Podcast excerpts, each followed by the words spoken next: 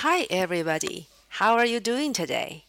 今天我们分享两个短句，它们都是称赞对方的想法是好主意的意思。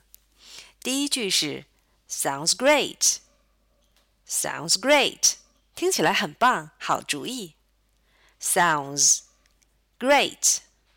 Sounds great. Sounds great. Sounds great. 第二句是 Good idea. Good idea. Good idea. Good idea. Good idea.